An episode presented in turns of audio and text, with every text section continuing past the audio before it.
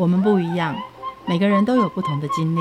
当所有的节目都在高谈阔论成功的样板人物时，在这里有一群曾经遭遇到挫折和经历失败的人，正品尝着过去失败好滋味，继续一步一步往他们美好的人生迈进。让我们一起来听听他们的故事与分享，在我们踏出下一步时，有些不同的启示与想法。欢迎收听《失败好滋味》，我是贝大小姐，我是 Rico。哇，我们的收听率好高哇啊！是看到贵哦。上个礼拜有很多人收听哎，多少人？而且次数也很高哎。多少人？看一下时间。只是时间哪？看秒数。嗯、呃，前面完了就几乎切割了，好像大概是听完片头而已。听听完片头啊，我觉得这样子不对不对，我们现在应该要来调整一下，为了让数字好看，所以呢应该要改一下这个数字，因为这些数字又因为有杂讯，大家可能他收集数字的方式不对，我觉得呢应该要调整一下。调什么？调成数字好看呢？废话，不能调数字啊？为什么不能调？我们行销人员通常要把数字弄得很漂亮，就是让人家竞选让。你应该是去查数字的本子怎么来的吧？不会啊。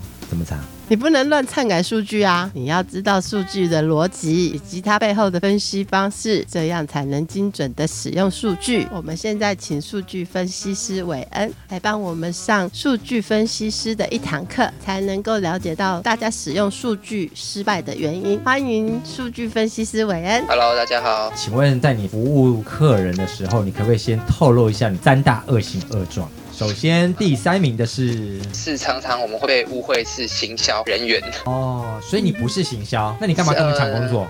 嗯、呃，事实上，行销人才人家都会误认为说我掌握很多的数据，可是一般来说，行销人在判断这些数据都是别人做出来的结果，对我们数据分析来讲是一个最低阶的工作。哦，那什么是高阶的数据？低阶的数字就是你从原因到结果产生的数字，那他去分析这些数。数字不过只是在分析你过去发生的事情，你怎么从过去的事情去转换成未来你的对的策略，那就是一个低阶跟高阶的差别。哦，所以你在骂我们是低阶，你是高阶，也不能这样说啦。就是你还不理解那个数据师到底要怎么配合呢？很多人真的搞不清楚为什么数据跟行销的差别。嗯，他们应该是怎么样的合作才是行销走行销，数据分析师做数据，他们可以合作无间。我这样说好了，行销人他最喜欢讲的就是我今天。告诉你，我做这则广告，或者我做这这件事情可以触及多少人，可以触及哪些 TA？他们最喜欢讲的是 TA，就是我预设了这些 TA 会达到我要的东西。可是呢，数据分析师看的是市场，所以呢，我们常常做的事情是：第一个，我们不喜欢讨论的是触及率这件事情，因为我们啊，事实上触及率这件事情跟实际的转换率是有落差的。当然了，那我们经过数据的计算，我们是更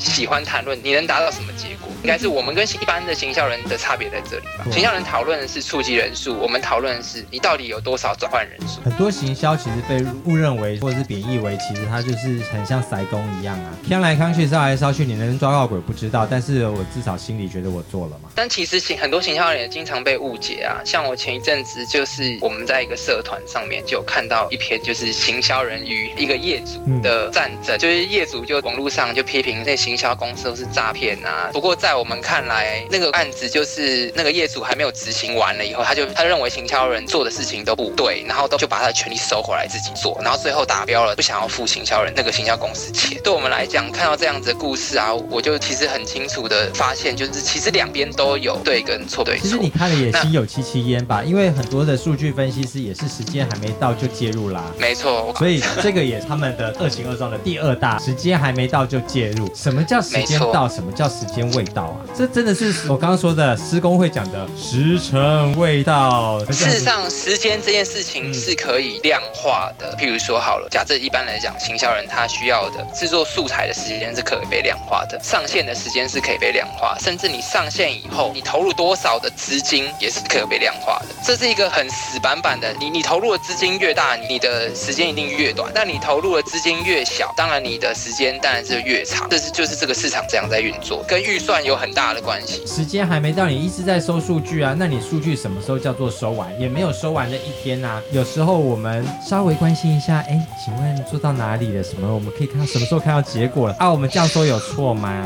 一个好的数据分析师，他会把时间这个因子。会告诉就他的业主哦，不到时间卖来卵，好啊，时间到了自动就出炉了。是是没错。再来最大的 最大的恶行恶状是什么？误认为被欺骗哦，就是你骗我，你说有数据，你在公司消维，根本没有，这为什么会这样呢？嗯、因为事实上你在做数据分析的时候，当你做到后头来，你都是做大多数都是在做预测。我我我跟你找你做预测啊，过去的我都知道哈，可是现在我要知道是未来嘛，在找你做分析啊，不然我去算命啊。数据分析师他必须要会的是统计、会计、法律、市场，但是行销呢，就单纯就是玩炫的东西，玩广告，连会计也要懂。我懂，我懂，因为我们行销人会念的是法律，我们会念的是产品，我们会念的是通路，我们也会念的是广告，可是我们没有念统计啊，因为统计来我们通通忘记啊。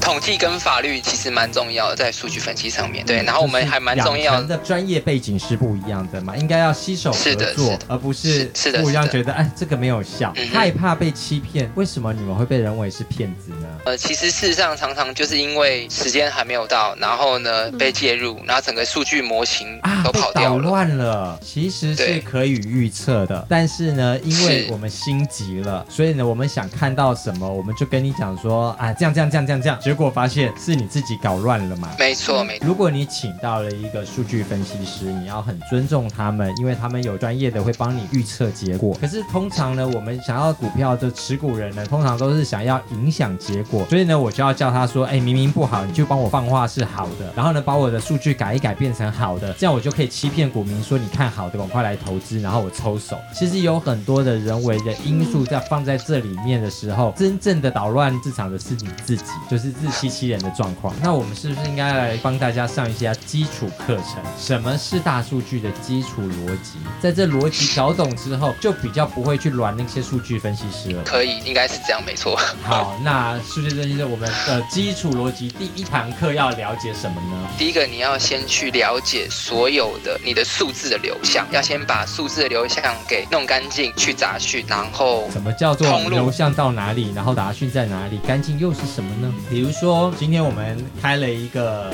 小七，然后呢，我们有收银台。那每个人来买饮料的时间点不一样嘛，有可能下午的时候是学生放学来买嘛，那晚一点的时候可能有家庭妇女来买牛奶，因为明天要喝嘛。早上的时候呢，又有很多的上班族会来买咖啡配他的面包嘛。那我们的所有的结账的时候，数据就应该是到我的这结账机里面去了。这样子，我每天数据进来，数据进来，那我的数据哪里不干净了？李工，因为你们现在很单一流向，像你刚刚这个解释，它就是一个很干净的数据。流量，它全部最终就会导到了收银台嘛？对。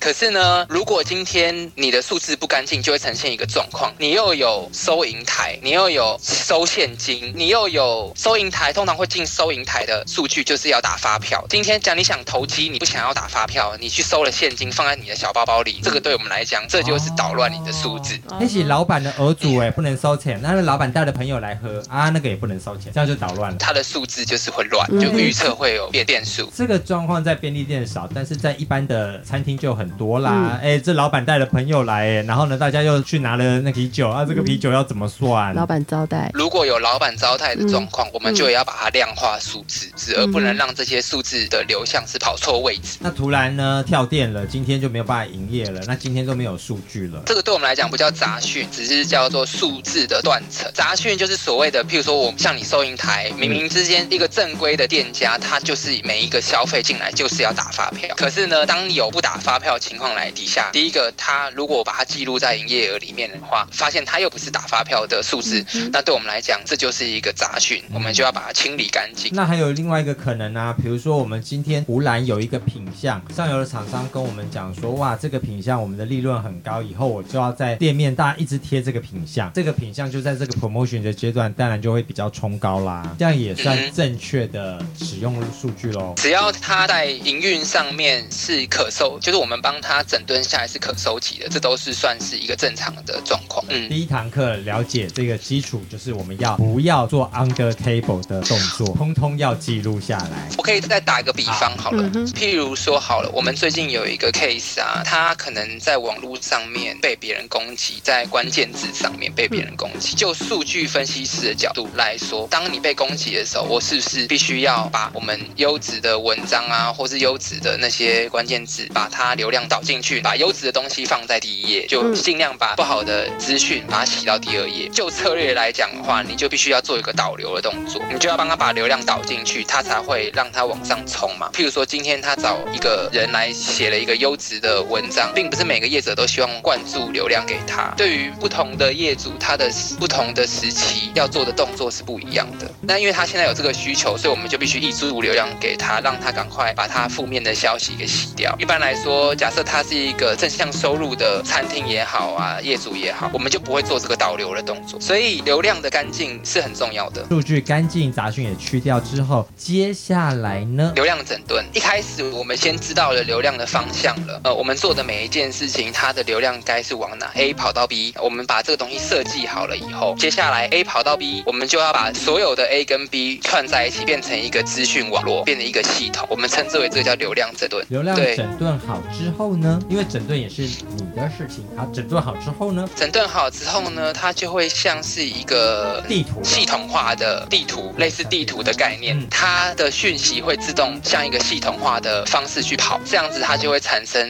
很大的边际效益，你的策略就会很清晰。策略清不清楚，其实跟所问的问题有关嘛。如果我现在先问你 A 的问题，你要为了要回答 A，所以你设计了很清楚的策略。当你清楚的策略回答出来的答案，也应该是针对 A 来回答嘛。可是没有，这就是行销人跟数据分析师不一样的地方。嗯、通常业务型啊，跟行销人他最常的一会做到的就是所谓的单点式的回答。数据分析师他在做的是通盘式的回答，他做的每一步都是有不同面向的因。给一个例子，什么是单点式的问题和回答？什么是通盘性的问题和回答？这档广告打完之后，我们家的洋芋片又多了五十万人吃了，这叫做单点式的回答。对，那通盘性的回答是什么呢？通盘性的回答是，今天我这个广告打下去呢，呃，我们的结论是有五十万人吃，但是呢，数据分析师会很清楚的了解这五十万是从哪来，是从哪个通路来，然后为什么有办法达到这五十万，是哪个通路贡献了多少 percent 呢？是否，比如说我的人力配置呢，也因为有这些人去贡献了这些，去谈了这些通路而达到了这五十万。发现说，其实根本不是广告上的帮忙，是通路商的促销帮忙，广告只是一厢情愿的，是关那个因果关系的。应该是说广告只能占的比例是部分，我们会把全都是你的功劳，哎，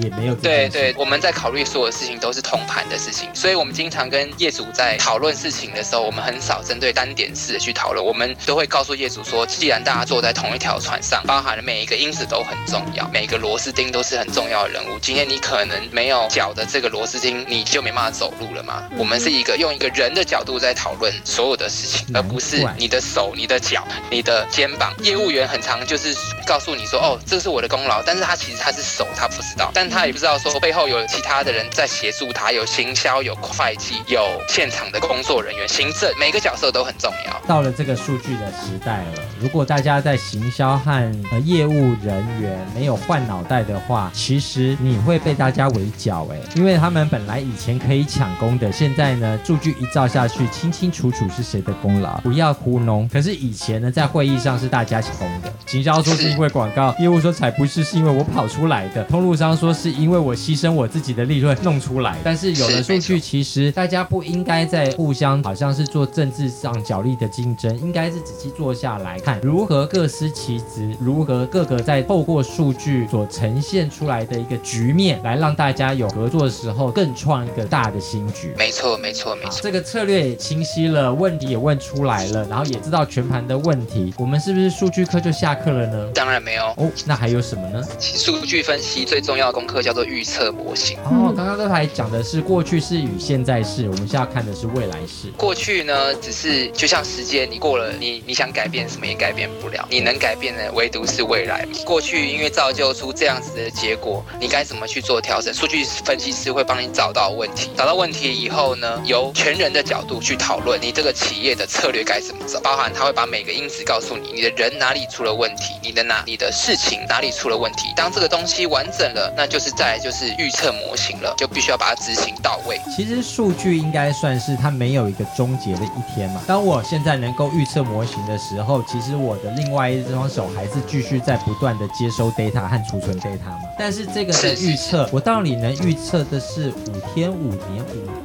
还是五十年呢？现在的数据到底能预测多久呢？呃，以现在市场的状况，我们最多能预测到一个月。我花那么多钱才一个月哦，不能再久一点点吗？一年后或十年后，我的企业是长长久久的啊，怎么才一个月后？老板叫我们定三五年的计划，有远程、中程和近程呢。你这一个月只有近程，对，只有很近近程呢，这怎么行呢？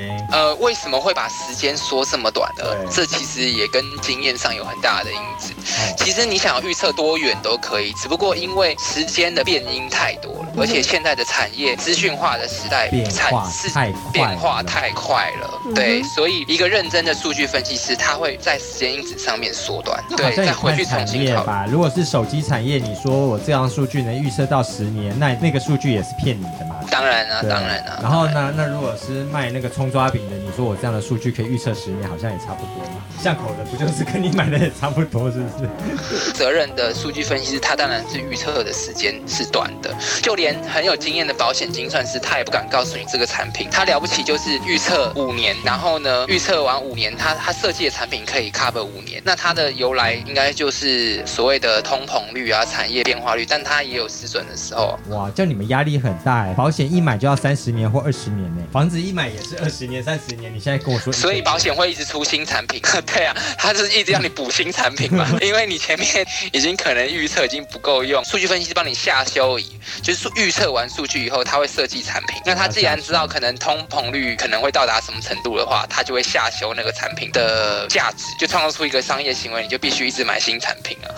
说的也是，你看像我们就算上完了这样的一个数据基本的逻辑课之后，刚刚还是有出现很多的问题和迷思。很多人说，其实大数据都只有在大国有，像美国啊、中国才有，一般的岛国小民是没有大数据的啊，因为数据不够大、不够多啊。正确的吗？可正确，可不正确。嗯哼，以两个角度来讨论这个事情。嗯，第一个事情是会说大数据在中国有跟美国有的这群人呢，他看到的事情是他想要建构一个搜寻引擎。就是很多的中小企业，我们也有数据啊。中小企业，我们当然是有数据啊，只是那个数据其实对你来说有用的话，就叫做大数据。如果没有用的数据再大量，干你屁事，你也没办法用啊。对，没错。台湾现在走向，比如说中小企业之后，还有微型的创业，谁说微型的没有数据可参考？当然是有数据可以参考嘛，全看产业跟你还有你的量体啊。比如说现在 Google 都有一个叫做 Google 的分析嘛，那 Google 分析如果说这些数据你能用得上，在某一个标准底下是免费使用的，在某一个标准底下才需要付了所谓的企业费用嘛。大部分的人其实都是还在标准以下下很多嘛。怎么样来运用所谓的 Google 给的这种免费的数据呢？嗯，这可能要请教你的数据分析师，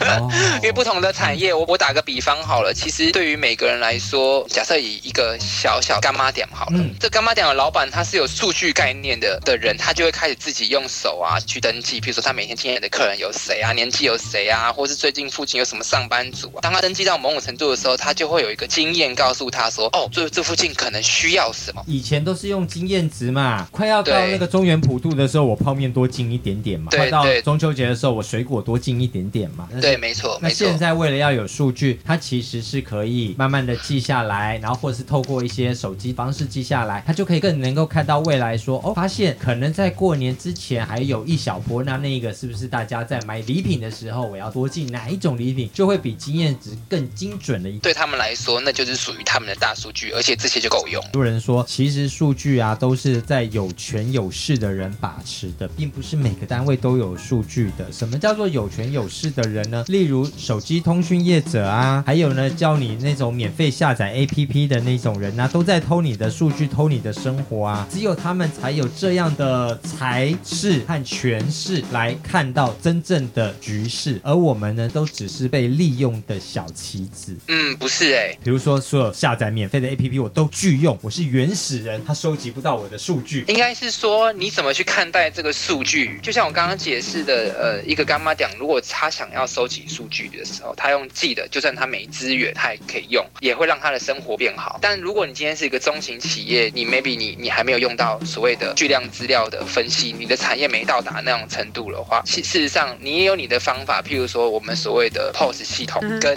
一些产业的资料，跟你在行业内的资料，你就可以分析出，也会让你的生活变好。在比更大型的企业，它可能就需要更巨大的资料，因为它其实事实上大型企业它就会涵刮了十一住行娱乐，那它的量体也更大，所以它会分析，它又有资源了，所以它会去分析更未知的数字。哎呀，母汤哦，那样我们会被人家发现我们的数据哦，他不要下载哦，啊，不要乱弄哦，就是。其实他不想要被人家发现，但是他还是默默被收集啊。他只要没有无痕这件事，你还是被收集。根本没有无痕这件事情啊！你就算通通不下载，你只要用搜寻引擎，你只要，除非你跟我说你今天要当原始人，山顶洞人，就连山顶洞人都被收集哎，有多少人上山，人家都要国家都要管控。说的也是，还是会被肉搜出来。你只要现金买十元的报纸，也都被收集了嘛？对啊，因为人家卖你就知道啦，而且你付了十元，人家就知道了。他应该还可以追到你这十元哪里来的。所以如果这个观点的话，就算你不下载，你还是被收集。最后还有人说台湾要完蛋了，根本没有数据人才啊，数据人才都在美国和中国啊。现在大数据的人才多难找啊，你根本用不上，没有这种人啦。不完全同意。嗯嗯。事实上，台湾还是有数据人才的，只不过因为就在我们说话的这里面嘛。哎，你是 台湾人？会常常。其实呃，我有常常跟我们的学长姐啊，或是朋友一样做数据工作的人聊天啊，就是台湾最主要就是数据人才比较不被尊重。真的，你学长姐都做些什么工作？他们都药厂啊，药厂那还是有被尊重啊，像公务员被尊重。因为药厂就是你知道这个产业做药的这个产业就是真的是顶级中的顶级。对，再来要么就是做保险精算的这个产业，嗯哼，全部都是薪水很好的啊，然后呢做到重视的，那个跟律师没什么两样的呢，都很权威性的，啊，都很厉害的啊，哪来的被磨灭啊？呃，应该是说台湾目前呢看起来就是有权有势，比较有付得起经费的这些企业，对他们来讲，他们都是就是靠经验打天下的，也他们就会知道数据的重要性。很多的高端的产业，他们还是很尊重数据人才，但是其实时代的发展下去，有很多现在的数据因为取得方便更加容易，所以有很多的中小企业或是个人的工作室，其实也很需要的是数据人才。那这数据人才如果被尊重之后，其实是如虎添翼的，可以帮助你的企业的，而不是把他们当做一般的，比如说只是行销啊，或者是业务人员，其实都不对，因为都没有充分发挥他们的功能。没错，就算你会使用他们，能够开始跟他们合作的时候，也有产生刚刚所说的一些恶行恶状，或者是是你不了解而造成的误会，让他们真正的功能没有办法发挥，用也是白用。没错，没错。好，那我们现在既然都认得你了，那要怎么样用呢？怎么样才是真正的可以发挥你的功能呢？我觉得就是沟通，沟通再沟通。哦，那怎么样都要做沟通到位？比如说你说卖差卖乱，我们就卖差卖乱。你说什么时候再来打电话给你？我们没有事实上，事实上，数据分析师他就像我刚刚提的，他的三步骤：第一个，呃，先会去做好流量的流向的干净去杂讯，再来就做流量的整顿，最后才是策略嘛。这每一件事情其实都有因跟果的。像我个人的做法，我就会把心电图给做出来。什么是心电图呢？你今天为什么要下这个决定？它的下一步是什么？它的下一步可能会影响什么层面？像我们在做心电图的时候，我们考虑的是会计、业务、行销、行政，就是我们都会把这一一个通盘的事情给考虑进去。我并并不是考虑讨论单一的事情事件。当把心电图做出来的时候，你就必须跟你的业主们啊沟通、沟通再沟通，因为你写出来白纸黑字嘛，清清楚楚的。只要你们在沟通这些过程中，再把这一份纸写得更完整的时候，我相信这个东西就会执行得很到位啦。也有点像是你在划船啊，前面一座小岛，中间可能会碰到很多的大浪，可是最终你的目标就是划上那个岛。其实，在在我们拥抱数据的年代，任何人现在都身边都有很多的数据，它也许不到巨量的数据，但对我们来说是有用，而且你能消化、能够分析的，那就是一个可以帮助我们事业或生活更好的数据。那现在有很多在你身边的这样的人才，其实要跟他们一起合作。你在这个数据混沌的年代，尽量做到倾听，尽量做到询问咨询，而不是拿着不明白的手去干涉他们，最后也得到的结果也不是我们预期的结果。因为数据是拿来使用，而不是倒果为因啊，或让自己自嗨自爽的。最后其实自欺欺人，一点用处都没有。对，没错，其实你去干涉它，就会回到了我们一开始大数据的逻辑，你的基础、你的杂讯就出来了，就变不干净了，所以预测就会不准。嗯、最主要是在这里。谢谢。节目的最后，一起来听